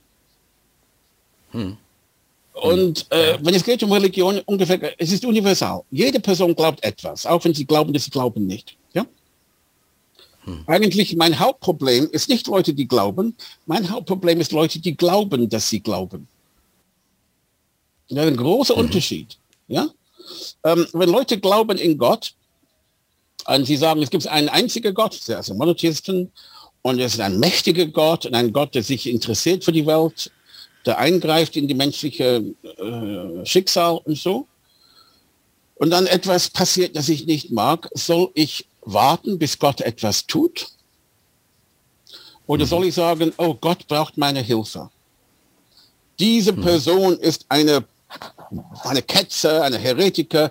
Ich muss ihn töten, statt abzuwarten, bis Gott kommt und gibt ihm einen Schlag oder einen Herzinfarkt oder so. Ja? Und die Welt ist voll mit Leuten, die glauben, ich muss diese böse Schiiten äh, töten in ihrer Moschee. Ich muss diese böse Sunniten töten in ihre Familienhäuser. Ich muss diese böse... Mhm. Statt zu sagen, ich glaube in Gott, Gott will do what he wants. Ja? Wenn Gott erlaubt, ihnen weiter zu leben, dann ist es für Gott kein Problem, dass sie leben. Warum soll es ein Problem für mich sein, dass diese Leute leben mit ihrer anderen Meinung? Also Leute, die glauben, dass sie glauben, sind sehr gefährlich. Hm. Mhm. Mhm. Während Leute, die ja. glauben, können vielleicht ein bisschen mehr passiv sein, mehr pluralistisch. Ähm, ich weiß, warum Gott mich geschaffen hat. Ich weiß nicht, warum Gott euch geschaffen hat. Aber er hat euch geschaffen. Also ich muss damit leben. Ja? Auch wenn sie andere Hautfarben haben, auch wenn sie andere Sprachen haben, auch wenn sie andere Kochkunst haben, auch wenn sie total andere Kulturen haben, ist er trotzdem vom gleichen Gott. Also Monotheismus mhm. verlangt von uns Toleranz und Pluralismus. Keine zwei mhm. von uns sind identisch. Okay? Einige sind sogar mit weiblicher Genitalien geschaffen worden. Meine Güte, dürfen sie beten? Dürfen sie amtieren in die Kirche? Dürfen sie singen in die Kirche? Oh Gott, das könnte uns so und so. Okay? Ähm, aber Gott hat Frauen geschafft. Ich verstehe überhaupt nicht, wie für 2000 Leute laufen gerne rum und sagen, Frauen haben keinen Platz in die, in die Kirche. Ich verstehe es hm. einfach nicht. Hm. Gottes Willen. Ähm, Ah, du redest auch über das orthodoxe Judentum, das sogenannte orthodoxe oh, Judentum. Wir haben oder? das von die, was, was, heißt das Wort orthodox? ja, das wollte ich dich es gerne griechisch. fragen. Genau. Es ist griechisch, ja. heißt die richtige Glauben. Und, ja, ja genau. Ähm, und, und, und, das heißt, es wurde übernommen worden von Christentum. Hm. Und es gibt eine lange Debatte, dass das Wort orthodox heißt eigentlich die, die, die, die jüdische Gemeinden, die aus ähm, orthodoxe Kirchengegenden kommen, also Polen, Osteuropa und so. Ja? Man spricht, schmunzelt. Es ist nicht ein wichtiger, richtige Dinge, katholisches Judentum, protestantisches Judentum, orthodoxes Judentum, okay? Ähm, in, in orthodoxes Christentum es gibt diese strenge Hierarchie. Ja. In protestantisches Judentum gibt es diese Freiheit, jede Gemeinde kann seine eigene Meinung haben, eine eigene Pfarrer anstellen und so fort, okay? Äh, wenn man geht jetzt in noch mehr radikal im Sinn von evangelikalische Gruppen und so, auch diese, diese Spaltungen und Splitterungen, aber es ist alles legitim. Okay? Äh, Sie leben in einem Land mit Baptisten, mit Methodisten, mit Congregationalisten, mit evangelischen Chaos und so weiter. Man muss ihnen akzeptieren. Es kann sein, man mhm. geht lieber in die eigene Gruppe zu beten, es kann sein, man lädt ihnen ein, aber die existieren. Aber es stimmt doch, dass orthodoxe Juden sich als die eigentlichen Juden verstehen, oder verstehe ich das vollkommen ich falsch? Der einzige Richtige. Jede Gruppe weiß. Ähm, ja. aber, aber wenn Sie reden von orthodoxes Judentum, bitteschön orthodoxes Judentum im 18. Jahrhundert ist anders als im 12. Jahrhundert, als im 20. oder 21. Jahrhundert. Es gibt orthodoxe, seit wann gibt es das orthodoxe Es gibt orthodoxe Zionisten, es gibt Ultraorthodoxen, es gibt Orthodoxen, die noch immer nur Jiddisch sprechen, es gibt Orthodoxen, äh, die glauben nur in bestimmte Rabbiner, also man findet in Jerusalem die verschiedenen kleine Gruppen für die Gere Chassidim und die Bratslaver Chassidim und so fort. Ja? Ähm, jede Sekte hat seinen eigenen äh, äh, zentralen Punkt manchmal eigene Kostüm, eigene Akzent, eigene Gebetbuch und so fort. Man mhm. sagt orthodox, wenn ich sage Christen, was heißt Christen? Wenn ich sage Katholiken mhm. oder Evangelischen, was heißt äh, Pre-Albigensian, Anti-Albigensian äh, Christen? Ja. Ähm, es gibt die Altkatholiken und die Katholiken in Deutschland. Beide haben Recht in das Staatssystem als Körperschaft des öffentlichen Rechtes. Äh, also wir, wir beiden gelten, für manche Leute sind wir keine Christen mehr. Das wurde schon. Kann sein. Äh, ich, ich, erinnere mich. Also ähm, gesagt, also wir, wir sind schon raus sozusagen. Als ich in äh, Schleswig-Holstein noch Landesrabbiner war, hm? einige Jahre her jetzt, äh, ich, ich habe eine sehr nette Pfarrerin kennengelernt. Ähm, ihr Mann hatte einen Job irgendwo in, ich weiß nicht, Bad Segeberg oder sowas bekommen. Und sie ist mit ihm gekommen und sie suchte eine Stelle. Aber es, es ist eine andere Kirche. Okay? Hm. Also sie war angestellt bei der Bayerische Kirche, evangelisch, und sie suchte eine Platz in die Nordelbische, wie es damals war, glaube ich. Ähm, und, genau. ähm, und wenn sie das nicht innerhalb zwei Jahren fand, dann ist die Ordination gefallen, dann muss man anfangen neu beginnen. Und ich dachte, Moment, gleichen Gott, gleiche Kirche, gleiche Neue Testament, gleiche Glauben, gleiche. What the hell is the problem? Okay? Ja, ähm, ja. ja, ja, ja. Und, und, und, so kann man alle Religionen teilen. Hm. Mhm. Alle. Judentum hm. auch. Okay? Weil jede Gruppe denkt, wir sind die Einzige. Ja? Äh, die Leute in Norddeutschland wollen keinen bayerischen Akzent hören von der Pult. Ja? Oder in dieser Kirche wollen sie keine Frau in Talar sehen, in dieser wollen sie keine Frau ohne Talar sehen oder, oder was. So, ähm, orthodox, liberal, konservativ, Masotti, äh, progressiv, Reform, Reconstructionist, da gibt es verschiedene Denominationen. Gibt es auch ein hm. Kapitel drüber in meinem Buch über die verschiedenen Denominationen. Es gab damals im Neuen Testament Zeit genauso. Es gab die Juden, die sagten, man muss unbedingt in Jerusalem leben, um in den Tempel regelmäßig zu gehen. Es gab Leute, die sagen, ich bin auch ein Jude in Antioch oder ich bin ein Jude in Alexandrien. Hm. Ähm, es gab Leute, die kein Hebräisch mehr sprachen. Sie brauchen die, die griechische Septuaginta Version des, des Bibels. Ähm, es gab Leute, die sagen, ich möchte gern mindestens einmal im Leben eine, eine, eine Pilgerreise nach Jerusalem machen. Genau wie viele mhm. Muslimen gehen einmal im, Leben nach, nach Mekka und Medina. Ähm, und äh, alle diese Möglichkeiten. Es gibt Leute, die sagen, was war es ein Idiot aus Galiläa, aus dem Norden, okay? Ja, wir sind hier in Judäa. Wir wissen, was mhm. richtig ist. Ja, hat ein mhm. falsches Akzent. Sie können mit seinem Akzent schon hören. Äh, er kam von aus die Pampa, ja, ähm, kleinen Dorf wie Nazareth. Wir sind hier Metropolitanen in, in, Jerusalem. Wir haben Zugang zu Gott direkt, okay? Ähm, hm. es, war, es war immer so und es wird immer so sein. Man muss ja. es akzeptieren. Und als ja. Monotheist muss man das akzeptieren. Und man macht den eigenen Weg. Und der eigene Weg hängt von so vielen Faktoren ab. Was habe ich erlebt? Verlust, Krankheiten, Streitigkeiten, Kriege, Exil. Äh, was habe ich genossen? Gute Familienleben, Liebe, gute Eltern, Gesundheit, genug zu essen. Ja? Äh, es ist total anders, einen Text über Fasten zu lesen, wenn man selber hungrig ist. Mhm. Ja? Mhm. Ähm, welche sind meine Ängste? Hass von anderen, Streit innerhalb der Familie, Verlust der Liebe von meiner Partnerin oder so. Ähm, dass meine Körper langsam nicht mehr funktioniert, genau wie es früher funktioniert hat. Ja? Also man jung ist, ist das Leben Sturm und Drang. Als man älter wird, ist das Nieselregen und Harndrang. Okay? ähm, aber es kommt. Und was ist schlimmer als älter werden? Nicht älter werden. Ja? ja. Ähm, also meine Gedanken werden beeinflusst von all diese Dinge. Äh. Kenne ich nette Christen, mit denen man Dialog führen kann? die Interesse, was ich zu sagen habe? Oder kann ich nur triumphalistische Christen, die sagen, es steht geschrieben, das ist das Wort Gottes, du musst das, äh, und, und, und mich hassen, wenn ich sage, nein, danke. Ja? Hm. Ähm, hm. Also meine hm. ganze Spektrum von Glauben hängt von all diesen Faktoren ab. Und deswegen sind keine zwei Menschen identisch. Ja? Aber es hm. passt innerhalb eines Spektrum. Dann deine Frage, Jay, war, gibt es Grenzen überhaupt? Ja. Aber die sind für hm. verschiedene Leute unterschiedlich für mich, wie ich gesagt habe, wenn Leute sagen, ich glaube in Jesus als den Messias, das geht zu weit. Sie können gerne in Jesus als Messias glauben, hm. aber dann sind sie keine Jude mehr. Kann nicht beide sein. Hm. Äh, es gibt so viele Leute, die Probleme mit Sexualität. Darf man schwul sein und eine gute Jude sein oder Rabbiner oder, oder Christ? Äh, oder lesbisch oder trans. Es gibt das ganze Spektrum dort. Das ist alles in den letzten fünf oder zehn Jahren passiert. Plötzlich hat man keinen männlichen, weiblich Schuh für in Genesis 1. Plötzlich haben wir diese, dieses Spektrum. Ähm, es gibt Leute, die sagen, wenn sie nicht an alle Gesetze mit die Gebetsschalen, die Gebetsregeln, die Koschers Essen halten, dann sind sie verloren.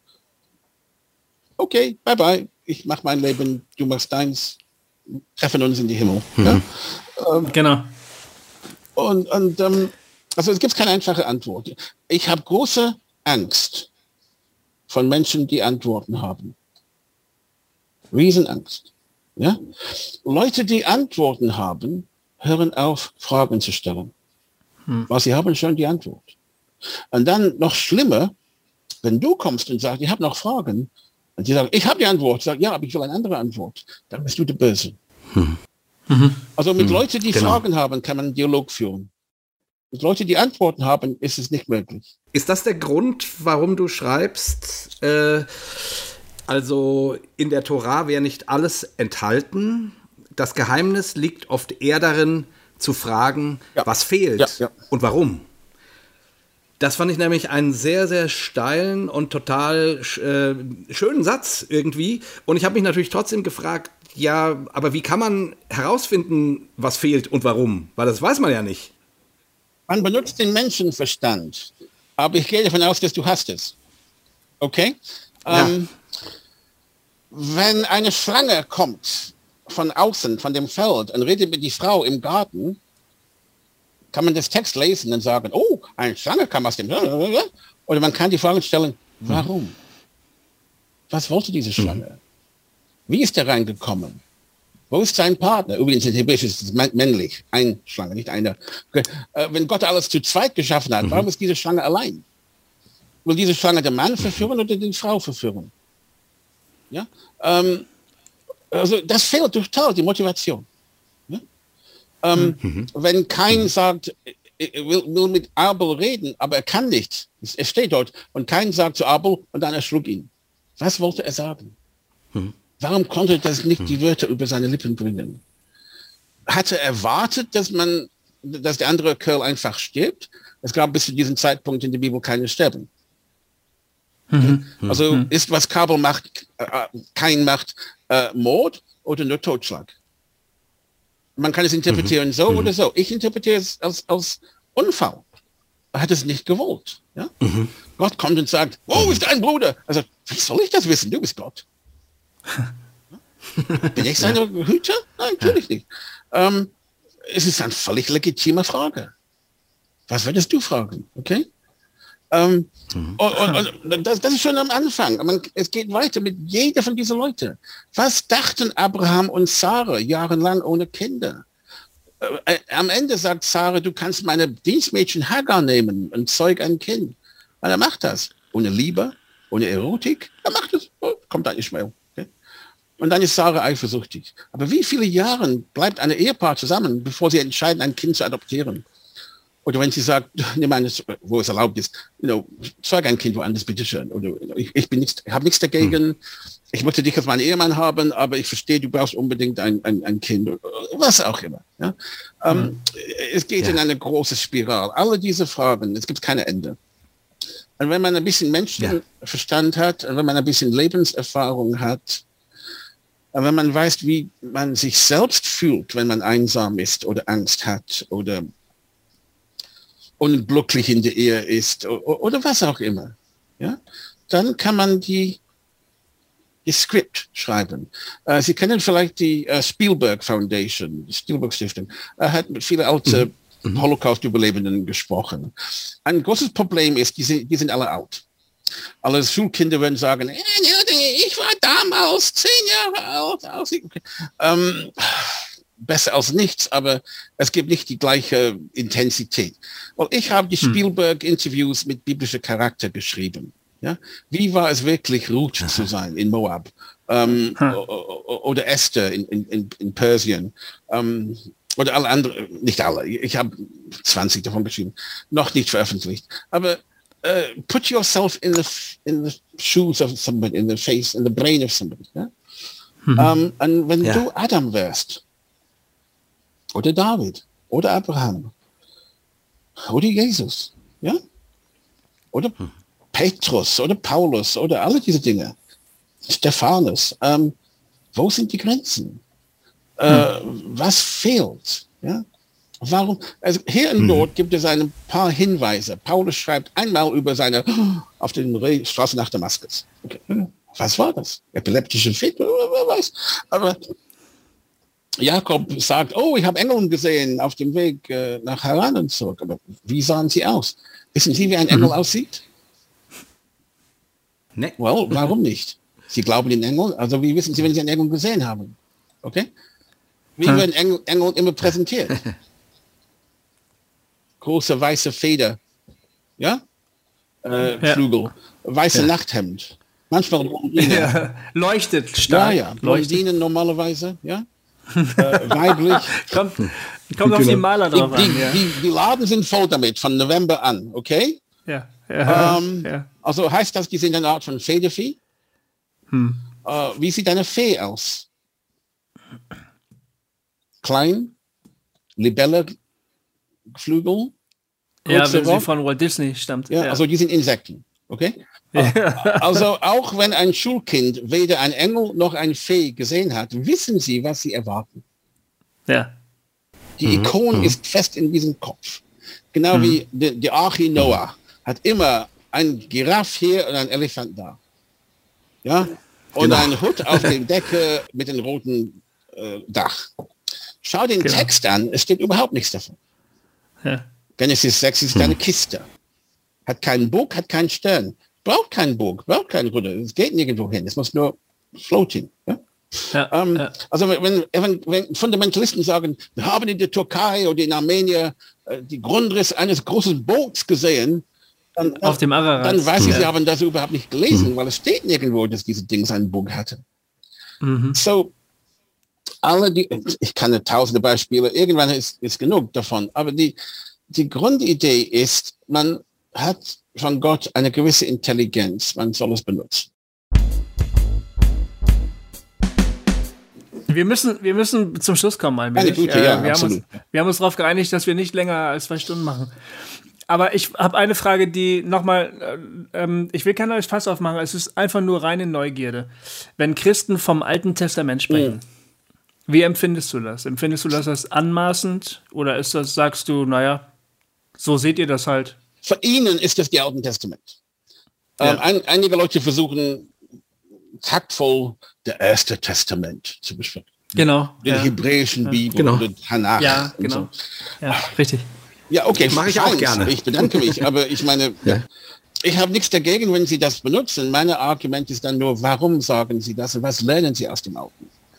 Und in meiner mhm. Erfahrung, in vielen, ich denke fast aller Kirchen, ähm, irgendjemand steht auf an einem Sonntag und sagt, die erste Lesung kommt aus das Buch Jeremias und dann liest er sechs Versen ohne Kontext. Ja? Mhm. Und dann ein paar Lieder werden gesungen. Dann die zweite Lesung kommt aus dem Johannes Evangelium Kapitel 4. Okay. Das ist kein Weg, Bibel zu lesen. Ja. Das ist wie ein Fahrplan, wo man liest nur zwischen Altenbeken und Paderborn. Ja?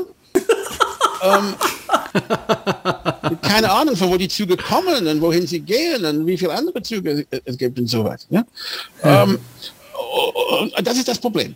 Now, in einer Synagoge soll man ja. theoretisch jedes Jahr durch die ganze Torah-Rolle gehen oder in einigen Synagogen jede drei Jahre. Es gibt einen Wochenabschnitt. Ja? Man beginnt im Herbst bei Simchat Torah mit Genesis und man geht dann weiter bis Ende Deuteronomium, dann beginnt man wieder mit Genesis. Kann alles lesen in den Buchen mhm. und, und, so fort. Ähm, Einige Synagogen, wie gesagt, nehmen ein Drittel des Wochenabschnitts in einer drei Jahre Zyklus, andere nehmen das die ganze durch. In die meisten, leider Gottes, wird es sehr schlecht vorgelesen.